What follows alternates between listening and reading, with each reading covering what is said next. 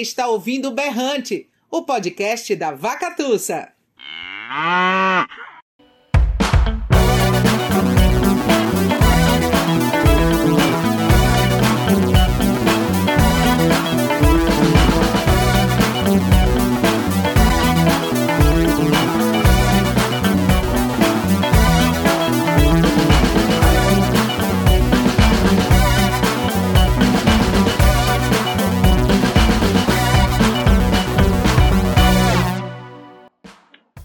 Olá, eu sou Tiago Correa e este é o podcast Berrante.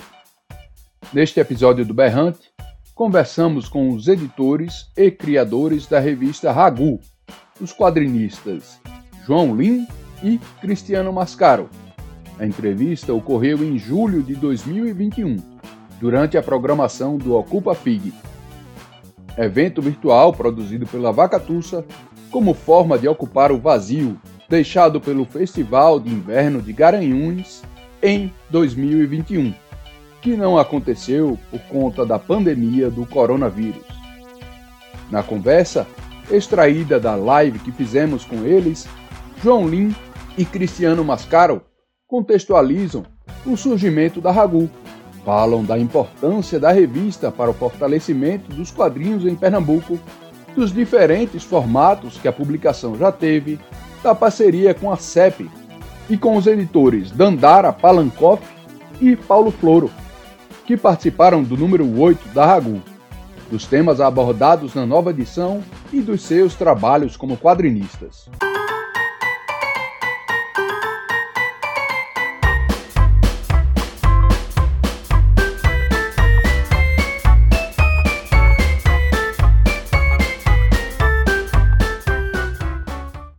Antes de passar para a entrevista com João Lim e Cristiano Mascaro, lembramos que o Berrante é o podcast da editora Vacatussa. Em nosso catálogo, você encontra livros de literatura infantil, poesia, contos, cinema e educação. Para conhecer os livros da Vacatussa, acesse o nosso site www.vacatussa.com.br. E para ficar por dentro das novidades, siga a gente no Instagram nosso perfil é vacatussa.editora. Siga também o podcast Berrante em seu tocador preferido, no Spotify, Anchor.fm, Google Podcasts ou Apple Podcasts. Esta temporada do podcast Berrante conta com incentivo da Lei Aldir Blanc, através do prêmio Luzinete Laporte, promovido pela Prefeitura de Garanhuns, e recursos do governo federal. Serão 15 episódios no total, onde vamos falar sobre livros e literatura, passando por áreas como o cinema, a música, a educação, além de literatura infantil, poesia, prosa, quadrinhos e ficção científica.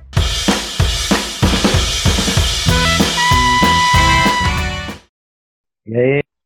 Beleza? Olá. Hoje a gente vai falar sobre essa belezura aqui, Ragu número 8.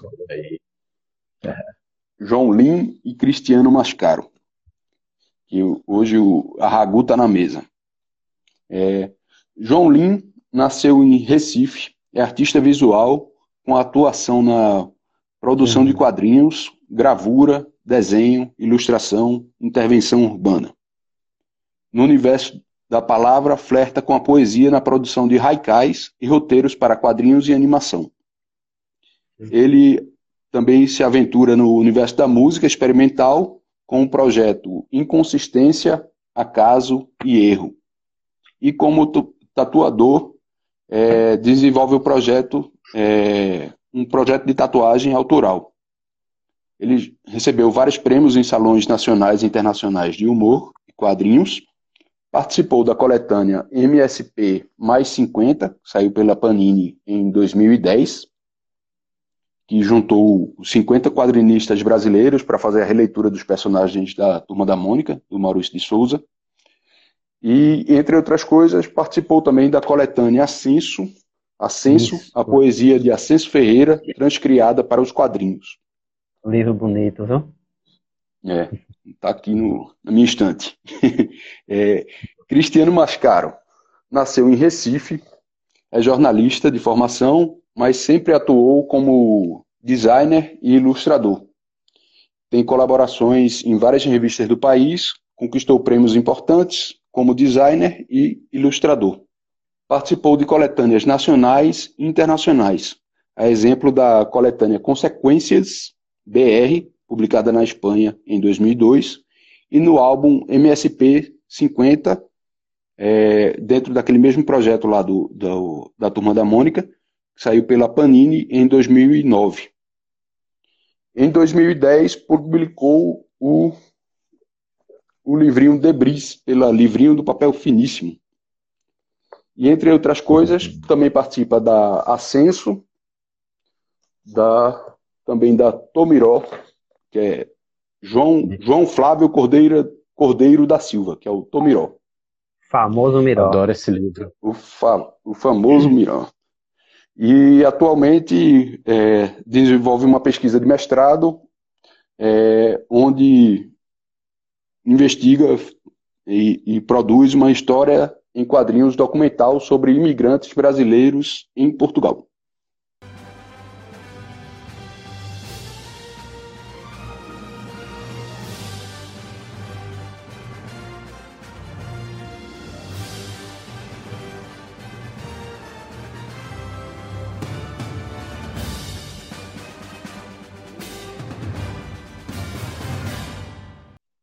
Deixa eu perguntar. Eu vou, primeiro, uma para contextualizar a Ragu. É, para quem não conhece a Ragu, queria que vocês falassem um pouco do, do contexto que ela surgiu. De, do contexto que eu digo em Pernambuco, o que é que estava sendo produzido de quadrinhos, é, se, se alguém estava publicando, é, e para poder entender essa, essa vontade de vocês, esse desejo, essa demanda que vocês tinham para criar um projeto como esse, que é a Ragu. Meu velho, deixa eu começar aí, João. Vai, vai né? Completa. Cara, também assim, muito da minha perspectiva, né, do que eu lembro. E aí, como já faz muito tempo, certamente João vai, de repente, descrever outra história. Mas, assim, eu acho que também, de alguma maneira, a Ragu era uma, dentre todas as outras coisas que a gente já falou, me ocorreu agora uma coisa que acho que a Ragu era também muito uma vontade que eu e João a gente tinha de trabalhar juntos, porque quando eu entrei no diário foi na vaga de João. E aí rolou um feitiço de Áquila, saca? Foi uhum. ele ele saindo e eu chegando. E gente, mas nesse meio tempo, até pela própria transição dele me ensinar né, a dinâmica das coisas lá, dos trabalhos e tal e tudo, a gente ficou talvez uma semana, uma coisa assim. E, enfim, bateu, né? Os santos bateram, os interesses bateram, assim, a gente falava de quadrinhos numa época, inclusive, que não era muito comum é, você ter tanta gente é, interessado em quadrinhos, não, não tinha isso. É engraçado, faz pouco tempo, assim, mas é uma mudança muito grande. E, e aí, enfim, eu tinha também esse entusiasmo de ter uma pessoa para conversar de quadrinhos e tal, que era um negócio que eu adorava, tudo mais.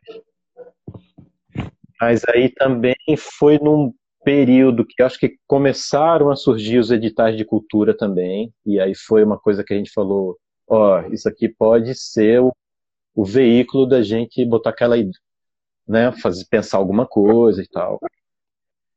Em termos de, de, de cenário, assim, de mercado, de quadrinhos, por assim dizer, não tinha, não tinha muita coisa rolando. É, a, até mesmo o próprio quadrinho né, tradicional, quadrinho né, mainstream de super-herói e tal, não sei o que, tava uma coisa meio, acho que era num período, inclusive, que a própria Abril tinha perdido os direitos de publicação. De muitos desses quadrinhos, entrou um negócio meio que num limbo, Principal, principalmente pra gente aqui no Nordeste, porque a distribuição era uma coisa que também era meio capenga aqui, você tinha alguns lugares que você encontrava coisas mais interessantes, mas eram pouquíssimos.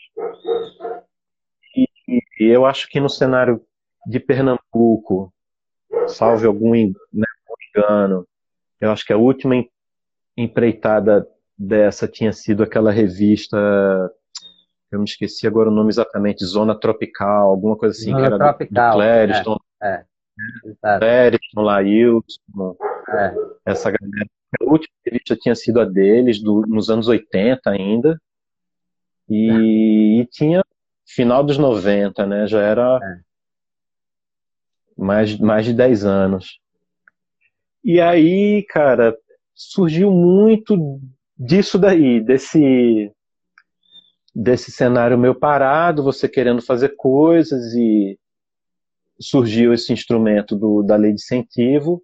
A gente pensou, aí sim, quando vai mais pensando a própria Ragu, era uma fórmula também muito simples no sentido de fazer uma revista de quadrinhos que a gente gostaria de ver nas bancas e também muito em cima de tentar trazer é, alguma coisa ou tentar tirar um pouco o foco desse eixo de produção Rio-São Paulo e aí fazer uma coisa mais.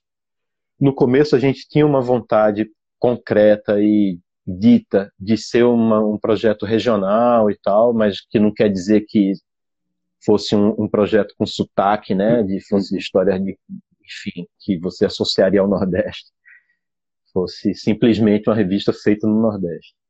E aí e aí foi meio que surgiu disso, cara. E aí daí para frente foi tudo muito espontâneo, tudo muito à medida que foi fazendo, porque a gente foi ampliando o leque de, de, de pessoas que viram a Ragu e pessoas que entraram em contato com a gente. A gente começou a publicar gente que era que a gente admirava muito já, acompanhava o trabalho já há algum tempo, né? Gente como Zimbres, como Guazelli, como outros que me escapam agora, Jaca. assim, mas que eram Jaca, pois é, essa galera que, mesmo a gente sendo de uma mesma geração, assim, com alguma diferença pouca, mas era uma galera que já publicava, que já tinha um material, inclusive, amadurecido, né, em termos estéticos e do, de, do que queria contar, e também em termos de narrativa e tudo mais. E a gente ali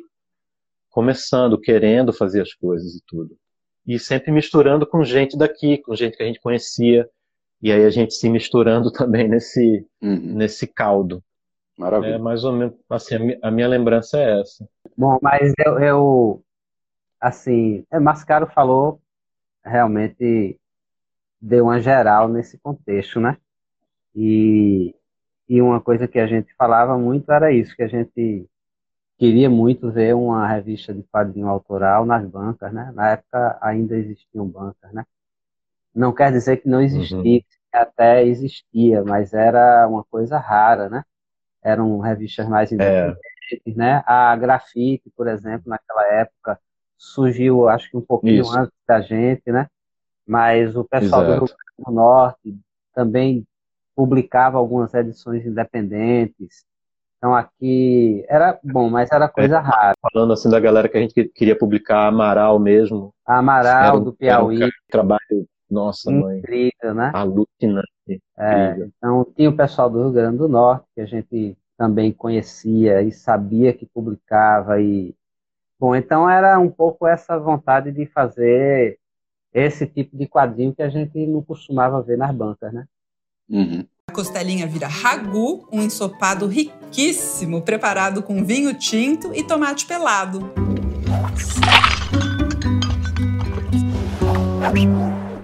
É, o, o primeiro número saiu em 2000. Aí a gente está completando aí 21 anos de Ragu. É, Brincadeira, hein? é. Intermitente, mas é, extremamente É. relevante. É, aí vocês já pararam para pensar assim, poxa, a- a- pensar a trajetória da Ragu e a importância dela, porque me parece que ela, que ela tem uma importância na formação do, de um, um certo mercado de quadrinhos aqui e uma geração de artistas também nessa área. É, vocês já se deram conta da- dessa importância da Ragu? Pode ser assim, para a gente não cair na egolombra também, né? Mas é, de ficar dizendo, ah, a gente é importante, mas de alguma maneira, a gente tem muito feedback desse, dessa presença da Ragu na história de várias pessoas que, que fazem quadrinho, né? Aqui é, tem uma história de Guazelli, por exemplo, que é, ele sempre conta, inclusive a gente fez uma live agora esses dias e ele contou na live lá que a Ragu foi quando ele voltou a fazer quadrinhos, né? Ele fazia quadrinhos na década de 80 com aquele pessoal lá, já com Alan Sieber, com Otto Guerra, com, com o próprio Fábio Zimbres, e ele, ele tinha parado, e quando a gente convidou ele para Ragu, ele participou daquela, da, da, dessa edição da Ragu e, e se instigou e voltou a fazer com mais frequência mesmo, quadrinho que ele estava mais dedicado à animação, né? Então a gente é, teve essa, essa história com o Guazelli que é legal, assim, um cara que pra gente é uma referência, né? Mas aqui, aqui, aqui, aqui em Pernambuco, por exemplo, sempre que a gente conversa com algumas pessoas também que naquela época, assim como a gente estava começando a fazer quadrinhos, e aí, quando a Ragu chega, realmente virou uma janela para essa turma né, que estava chegando, que estava começando, que estava aprendendo mesmo a fazer ainda, é, botar a cara na janela, né, assim como a gente. Só tem um monte de gente que naquela época estava começando, que hoje são uns assim, artistas incríveis, como Greg, como Flavão, né, que estavam nas, nas Ragus, né? Greg um pouquinho depois, mas Flavão já desde o início, né? O próprio Miró, né, como, como poeta, participou da, da, da, da também. Então, eu acho que tem, sim, essa presença na história de muita gente. Velho, eu confesso que, assim, a gente não, não pensa muito sobre isso propriamente dito. Isso não quer dizer que a gente não reconheça né, a importância e o valor que a Ragu tem, de novo, repetindo, João, sem querer entrar na, na egolombra, eu acho que a gente meio que não corre esse risco, até pela própria natureza do projeto, porque é um projeto tão coletivo também, que é tão, é tudo tão diluído, né? O, o, os méritos e os deméritos são todos diluídos, então não cabe muito essa viagem. Mas assim, também ao mesmo tempo a gente não pensa muito nisso porque é sempre muito é muito espontânea essa vontade, essa pilha de fazer a ragu, sabe? Assim, sem muito uhum. se colocar nesse lugar de, de importância ou não e tal. E, uhum. e de novo, a gente sabe disso. E eu, eu, acho que é o melhor retorno que a gente tem é justamente quando é, as pessoas dizem que, pô, a Ragu a gente leu e inspirou, eu fiz um quadrinho. Essa semana mesmo eu recebi um, um material de Besouro, que é um cara que pinta e faz grafite e tal. Fantástico o trabalho do cara. E, e ele me mandou um quadrinho para eu ler e tudo, dizendo que, né, que tinha lido o Ragu já e que curtia e tal. E o quadrinho do, do cara é fantástico. Então isso é, é muito legal. Isso acho que é a parte mais bacana mesmo, sem sombra de dúvida. Uhum. É, João, a Ragu é uma publicação independente e, como todas, é, que, que se propõe a, um, um, a ser algo meio periódico, é, ela vai de acordo com para onde o vento está soprando. É, isso vem das oportunidades que aparecem, do, das leis de incentivo que aparecem. É, a Ragu foi viabilizada, acho que a, a, o primeiro ciclo, pelo menos, foi via Funcultura. Aí depois veio o, o SIC, que era o, o, da lei de incentivo municipal. Do, do, municipal. É, e isso acaba influenciando, acho que no, nos formatos da Ragu, que ela teve Sim. ao longo do. Eu pedi para tu separar aí alguns. Eu tenho o número 3 aqui, essa é aquela parte, né, de, olha aí, o número 3 eu tenho aqui também. Ah. aqui o número 1, um, ó. É, esse é o primeiro, é esse, esse, essa coisa aí do primeiro ciclo, né? Que são as ragus nesse formatinho menor, com 40 páginas, né? Toda preto e branco. Aliás, tem uma, ela tinha só uma página dupla colorida nessa, nessa edição. Então, foi o primeiro projeto que a gente aprovou no Fucultura, que foram quatro edições. Cinco ou quatro? Não, quatro edições. Quatro, porque teve zero. A zero, ah, é, é, verdade, a zero nem está aqui. Mas, então, essa, de fato, a Ragu foi mudando né, de formato à medida que foi... Bom, não só pela coisa da, da lei, porque a gente poderia ter feito no mesmo formato, né? Sim. Mas também porque essa necessidade e essa vontade de experimentar mesmo, né? Até que foi Mascaro que sugeriu que a gente passasse por esse formato aqui na época. Não sei se Mascaro lembra dessa, dessa história, mas aí e, e a gente, né, e a gente eu até resisti um pouquinho, pô, eu gosto tanto desse formato, esse formatinho que era tão bacana. E rolou e a gente fez nesse formato e viu, inclusive, que ele era também muito bom para você ter histórias, né? Então, Sim. a gente foi mudando de formato, né? À medida que a gente percebia que, que seria mais legal que a gente tivesse um formato diferente, que a gente podia fazer essa aqui, né? Que é a sete, que é a o livrão, né? a coisa mais mesmo, onde a gente resolveu juntar muita gente e trazer o povo é, que faz quadrinho aqui pela América do Sul, em outros países que a gente normalmente não costuma ver publicado aqui no, no Brasil, como os bolivianos, peruanos, cubanos, né? E, hum. Então a gente foi fazendo, e sem contar que a gente fez outros formatos assim, que eram edições, vamos dizer, que não era da revista é, Mix Ragu, né? eram, eram projetos especiais. Esse aqui era o Ragu Domínio Público, que era a publicação de adaptações da literatura em domínio público, e também a Ragu Cordel, que já era outro formatinho que vem nessa caixinha, né? Uhum. Então, a gente, bom, tinha essa essa disposição e vontade de experimentar os formatos para ver também o que é que acontecia, né? Fazer coisas, hum. poder fazer novas, ter novas ideias, novas maneiras de, de, de publicar, né? Uhum. Tinha uma queixa muito recorrente, né, João, que as pessoas falavam que pô, a gente espera um tempão para a Ragu chegar e, e leio em cinco minutos, quando é. era fininha. Isso aí a gente, a gente exagerou e fez essa aqui, que são 240 Foi. páginas e que é capa dupla. E que, e que aí a gente também teve muita dificuldade de distribuir, porque é um livro super pesado, ficou com mais de um quilo, né, eu acho. E uhum. para mandar, para viajar com ela, a gente nessa edição a gente fez vários lançamentos, inclusive fora do Brasil. A gente foi para um festival na Espanha, foi para um festival na Bolívia, lançou essa Ragu, mas era uma luta levar, porque a gente Ainda bem que naquele tempo a gente podia levar pelo menos 20 quilos no avião, né? Hoje nem isso. É. Mesmo assim era, era difícil. Esses dias eu tava fazendo cogumelos aqui em casa e eu me dei conta que eu ainda não ensinei ragu de cogumelos aqui no canal. E isso é um absurdo, porque é incrível.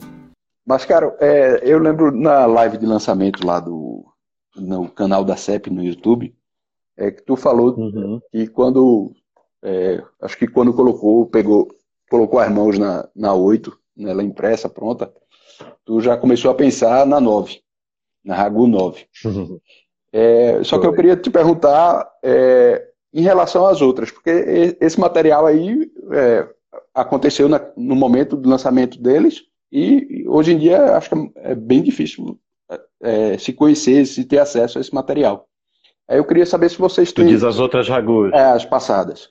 É, tá.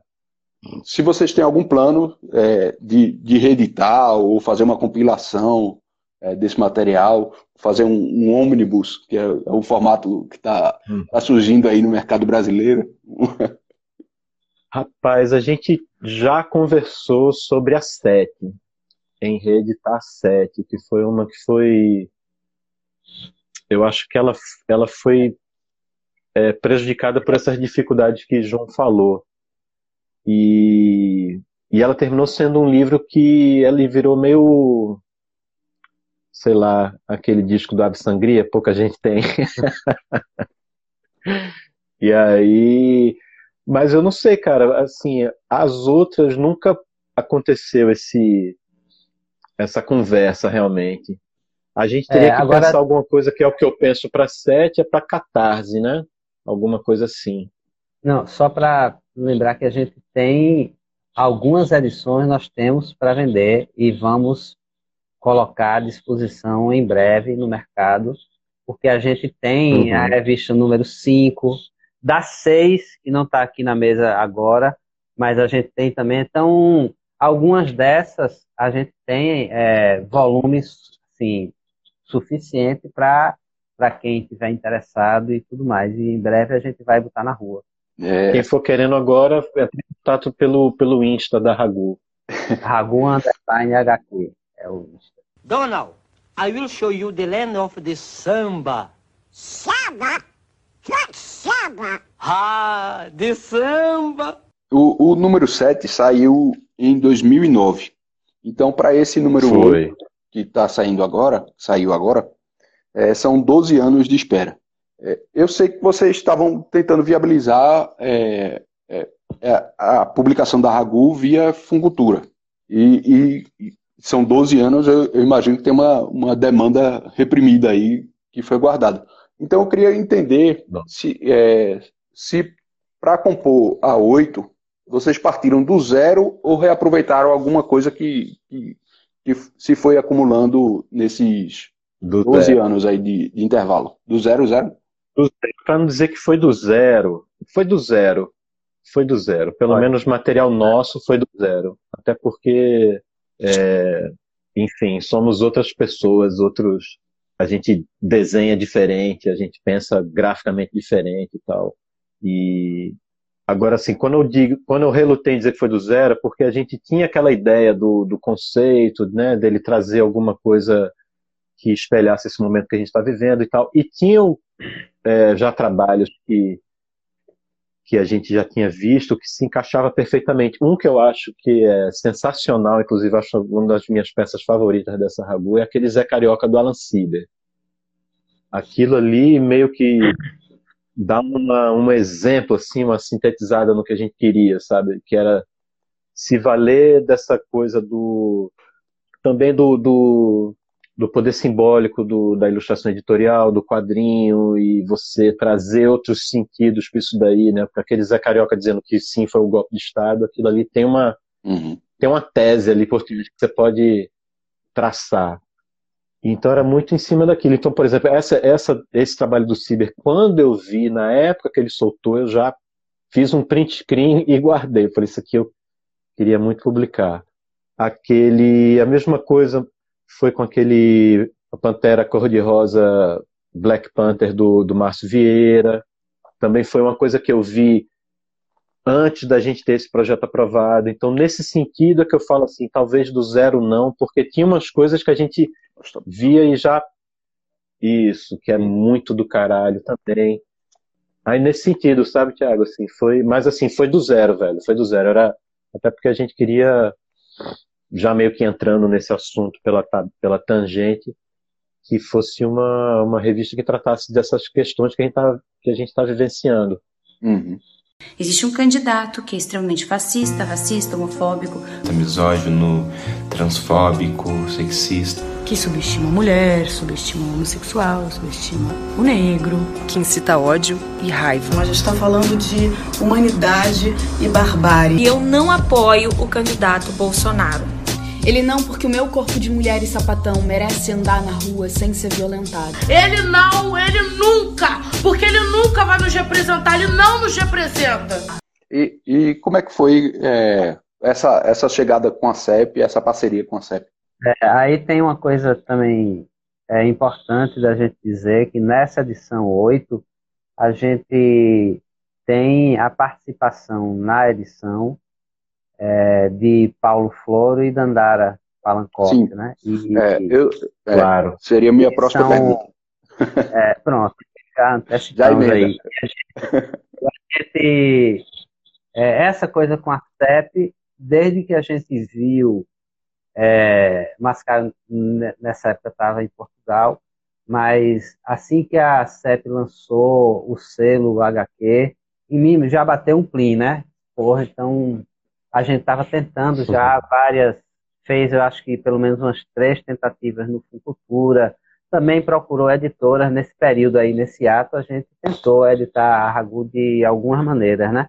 E, e aí a gente ficou com isso presente lá, né? Saiu a, a, aquelas duas edições incríveis e tal. E aí a gente conversando aí mais caro, a gente, não, vamos, vamos conversar com. Na época, quem estava. Foi logo na chegada de Diogo, né? Tava o Wellington um pouquinho antes, Uhum. mas logo que Diogo chegou, a gente abriu a conversa com ele, né? E nessa época, é, Dandara e, e Paulo estavam publicando é, a PLAF com o apoio da CEP, né? Então, a gente conversando com eles também, isso veio, foi tomando corpo, né? Foi se tornando mais viável, né? Porque eles já estavam com esse tipo de interesse, tanto pelo selo como pela parceria lá com a PLAF. E aí a gente fez a proposta para Diogo e foi super bem recebido, né? E, e daí foi meio que ladeira abaixo, né? Não teve nem. Foi super fluido Uhum. e a gente foi pensando já nas questões mesmo de como viabilizar, né? E, Uhum. e aí rolou redondo. É, nessa proposta, já, você já tinha uma ideia do que, do que seria, ou, seria, ou, ou a proposta foi, ah, eu quero é, continuar com a, Ragu, fazer um novo número com a Ragu? Ou você já tinha um, um eixo temático, já tinha, já tinha pessoas que talvez pudessem participar? Tinha, cara, tinha já temático, a gente já tinha. Inclusive, quando a gente conversou com a Dandara e o Paulo, a gente falou desse, desse eixo temático, desse quase tema que a gente fala, né? Porque ao mesmo tempo não era um tema impositivo, mas a gente queria sim que a edição trouxesse essas questões também como os autores quisessem abordar, se fosse de maneira direta, se fosse de maneira metafórica, se fosse de maneira, enfim, abstrata, ou que seja. Uhum. Mas a gente queria, ao mesmo tempo em que deixava também livre para ele fazer o que, o que quisessem também. Não era uma coisa que, se não viesse dentro desse recorte, não entrava, não, não tinha isso.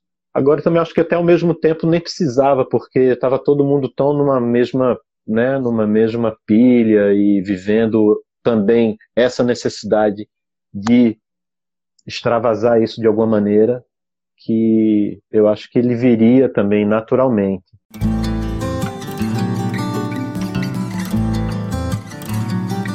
Olha, você já deve ter comido ragu de costela, ragu de rabada, mas não deve ter comido um ragu de linguiça toscana, não, né? Pois é, hoje no programa a gente vai fazer um ragu de linguiça toscana e a gente vai comer com uma macarronada deliciosa que eu tenho certeza que vocês vão gostar. Se prepara aí. Estou interessado nesse convite aí que você, vocês fizeram. É, vocês já, a partir do momento que vocês começaram a convidar ah, os artistas, são mais de 40 artistas é, que, que estão reunidos aqui na Rago 8, é, vocês já tinham definido a quantidade de páginas, formato, tamanho da página, é, já tinha um espelho, é, tinha limite de páginas para cada um, ou foi na loucura e, e, depois do material vocês se resolveram? Não, a única coisa que foi mais, mais, mais rigoroso foi com relação ao formato da página, mas a quantidade foi flexível, a quantidade de páginas dos autores também foi flexível, teve nego que não conseguiu ficar no, naquela número de página que a gente passou e foi e nesse quesito é muito importante a gente falar também nesse quesito que Diogo foi massa, foi sempre muito aberto, ele foi um cara que permitiu essa essa flexibilidade. A gente ficou com um número de páginas maior do que a gente previa antes, do que o que a gente tinha proposto, é. do que a gente tinha proposto, né? O número de colaboradores, tudo. É. Mas ele também via o nosso dilema, né? Porque a gente falava apresentando o problema, entre aspas, né? Diz, ó, a gente recebeu esse material assim, a gente recebeu esse material assado, a gente seria muito bom que a gente conseguisse né, aumentar, não sei o que e tal. E ele, ele via, ele sentia na pele que era preciso, enfim, tentar adequar aquilo. Uhum. É, nessa coisa dos convites também, né? A gente teve essa essa esse, essa participação, né, de Paulo e de Dandara também trazendo um, um grupo pessoas que estão nessa nesse momento publicando que inclusive já estavam, que publicaram na PLAF, com com a edição é, dos dois, né? E, e isso aí foi também a gente foi construindo a partir dessas indicações, né? A, o processo era mais ou menos esse, a gente tinha é, as indicações a partir da nossa, da nossa percepção do que poderia render né, para aquele propósito daquela edição da Ragu, e a gente botava na mesa e ia conversando sobre, né? Aqueles que a gente não conhecia, a gente era apresentado, né? Por, e, e a Exato. gente apresentava o material que, que Dandara e Paulo não, por acaso não conhecesse, e a gente foi, de fato, foi um processo bem coletivo, né? E, e democrático nesse sentido. A gente botava na mesa e, e, e discutia a pertinência do trabalho né, dentro daquela edição, pensando na proposta daquele momento, né? E é só para a gente fechar, é importante dizer que se a gente fosse fazer mais uma com 40 autores, seria fácil. Fácil, fácil. Pode crer, pode crer.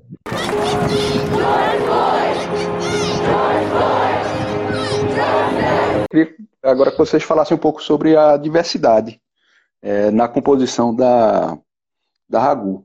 Tanto em relação aos artistas, que tem quadrinistas homens, quadrinistas mulheres, é, e, e também e como isso se de certa forma ele se manifesta na variedade de traços, de técnicas que, que, que aparecem na Ragu e também na parte temática. Tem é, histórias que falam de racismo, é, sexualidade, é, classe social, a de Silvino mesmo é uma coisa muito e, e, política, né? Eu queria que vocês falassem um pouco dessa, da importância dessa diversidade, tanto para Ragu como questão social, política da gente como, enquanto sociedade, né?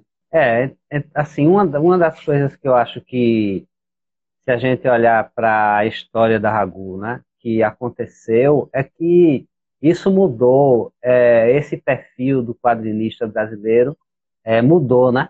Realmente no Brasil. Mudou para melhor, né? A gente hoje tem um perfil de fato mais diverso. Então a gente tem, tanto do ponto de vista mesmo das pessoas que fazem quadrinhos, a gente tem muito mais mulheres hoje fazendo quadrinhos, por exemplo, da, dessa ocupação de um espaço, né? quadrinistas negros também, as quadrinistas negras ocupam dentro do mercado, que obviamente não ocupavam, a gente sabe exatamente por quê, o racismo estrutural no país da gente, e todas essas questões que não precisam nem a gente ficar, e precisa a gente ficar falando, né? É importante ficar falando sobre isso.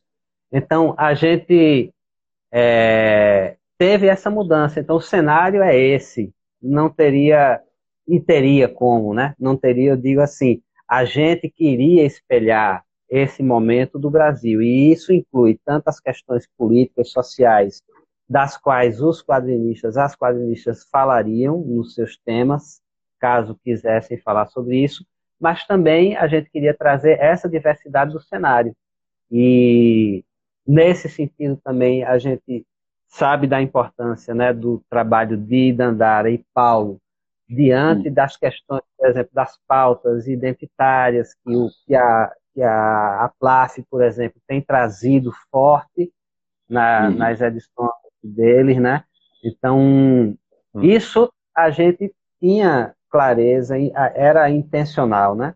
Estava de fato uhum. na nossa pauta fazer esse movimento né? E, a, e até que ponto a gente conseguiria, até onde a gente conseguiria ir, a gente nem sabia, porque a gente estava buscando realmente. Né? Mas uhum. acho que a gente conseguiu é, um pouco espelhar esse, esse cenário diverso e, e, múltiplo. Né? Agora, uma coisa que, era, que também é, é importante dizer é que a Ragu já tinha um perfil assim, Sim. né? diante das questões, por exemplo, estéticas, né, de escolhas, né, uhum. plásticas e estéticas, porque a gente sempre teve uma diversidade muito grande de traços, uma diversidade muito grande de abordagens, né, então isso já era uma coisa muito presente na Ragu desde o início e isso acho que se manteve forte nessa edição. Já era uma característica da Ragu, né, desde o princípio de fazer um uma publicação que né, trouxesse o foco de produção para outra região e tudo mais, e isso foi um movimento natural também. Uhum.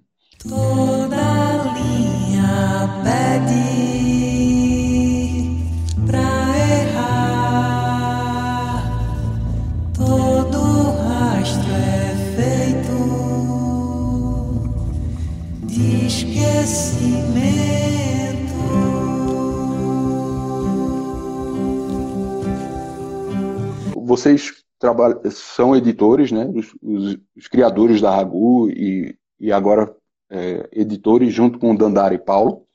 É, mas eu queria falar do, do trabalho de quadrinistas, é, do trabalho de quadrinista de vocês.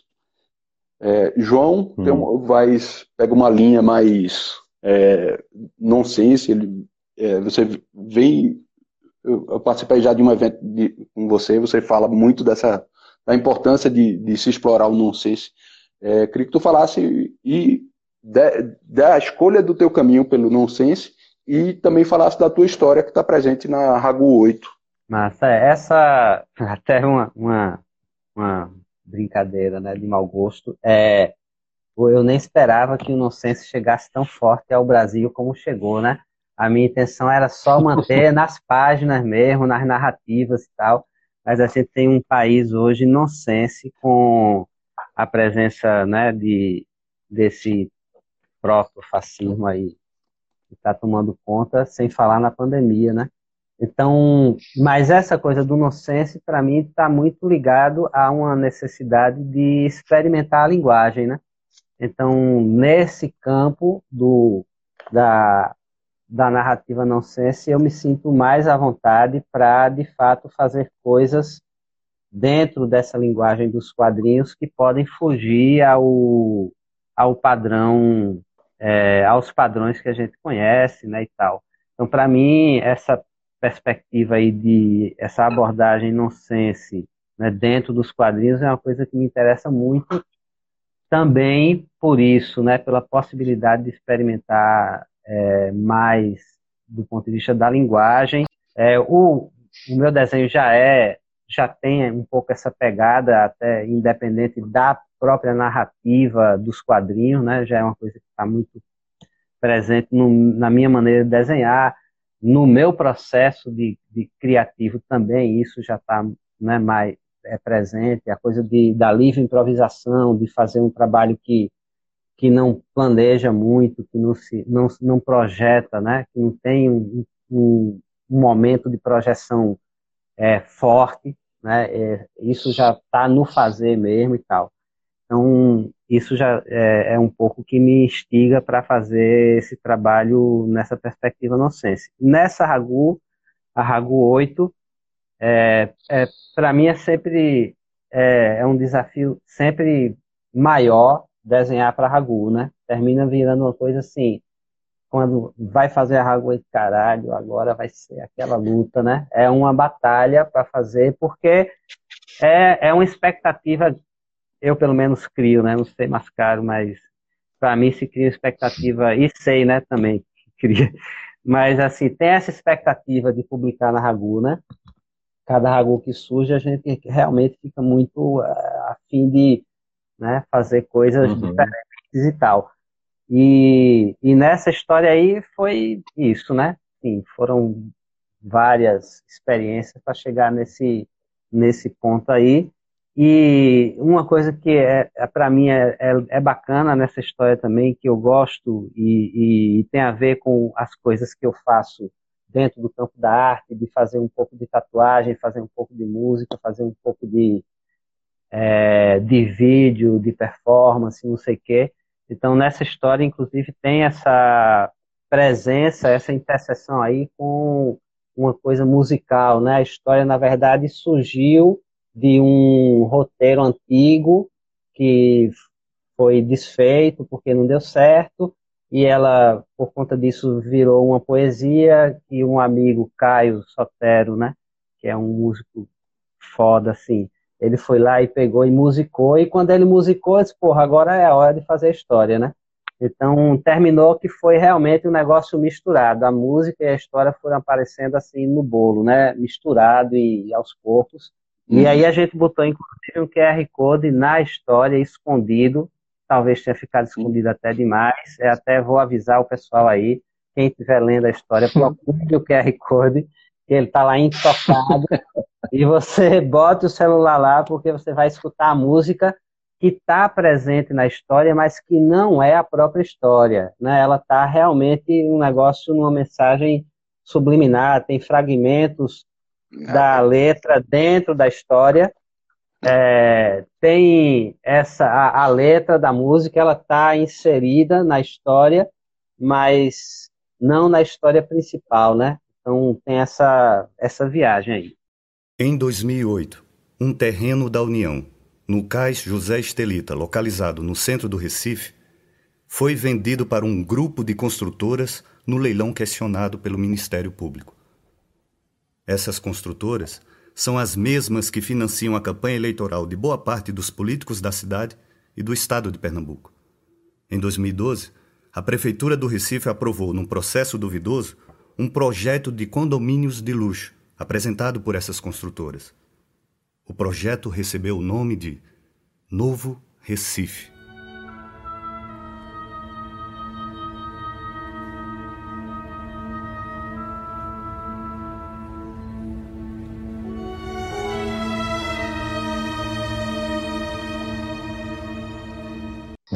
Queria ouvir é, esse teu lado também é, como, como autor, né? É, suas, histórias, diferentes da de João, vai ter, ter uma pegada bem so, mais social, assim, é, de repressão. E aí eu, eu, eu, reli aqui sua história do, da Ragu 3, que é a Beata, também vai nessa pegada também da, da repressão. É, eu lembro né, na coletânea aqui do, do Ascenso também, você explora é, a questão da.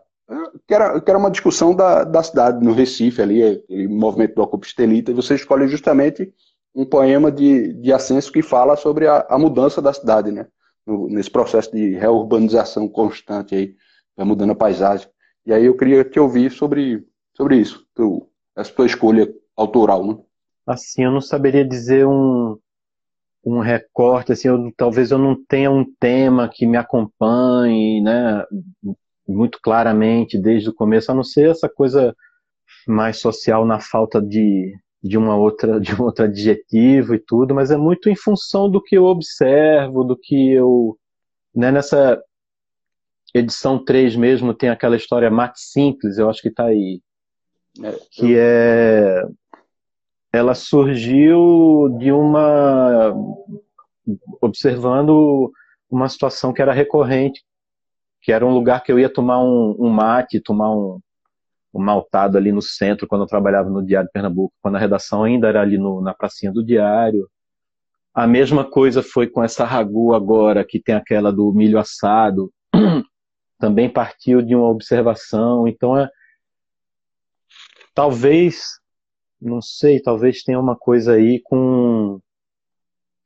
Pensando aqui agora com o meu próprio projeto de pesquisa de mestrado, de misturar essa coisa da, da ficção com o documentário, o desejo talvez de registrar situações e passagens vividas e experimentadas, mas que precisa talvez de uma costura ficcional para ressaltar determinados aspectos e tal. Então, ao contrário do trabalho de João, o meu trabalho é bem pé no chão, assim, é, é muito engraçado a nossa parceria e talvez ela seja tão complementar sempre o papo que a gente bate, como a gente troca figurinha a respeito de né, desenho e tudo mais, eu acho que é muito em função disso, da gente atuar em campos distintos, mas talvez o que nos esse elo esteja mesmo no processo, né, na curiosidade, em solucionar narrativas e,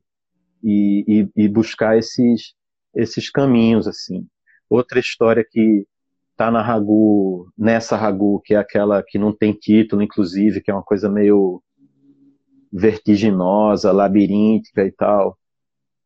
Eu acho que ela, de alguma maneira, dialoga com aquela que está na sete, que foi uma adaptação do conto de Marco Polo, A Cela, e essa coisa meio claustrofóbica, né? E, e Labirinto. eu não sei, também. assim. É, também. Eu acho que é muito. Talvez é muito essa coisa do. Doze torres no cais, doze torres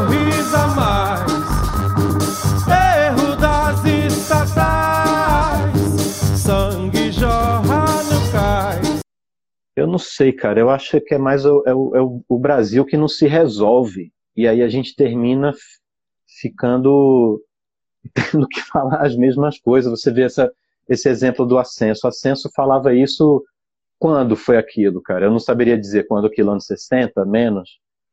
É uma realidade que hoje a gente vive isso de uma maneira ampliada, mais violenta, mais vertical, mais, né? E é isso, cara. É, infelizmente é isso. A gente fica achando, ah, fulano é um gênio, fulano escreveu isso não sei quando e ainda é atual, não sei o que. Não é não, é o país da gente é que não evolui mesmo.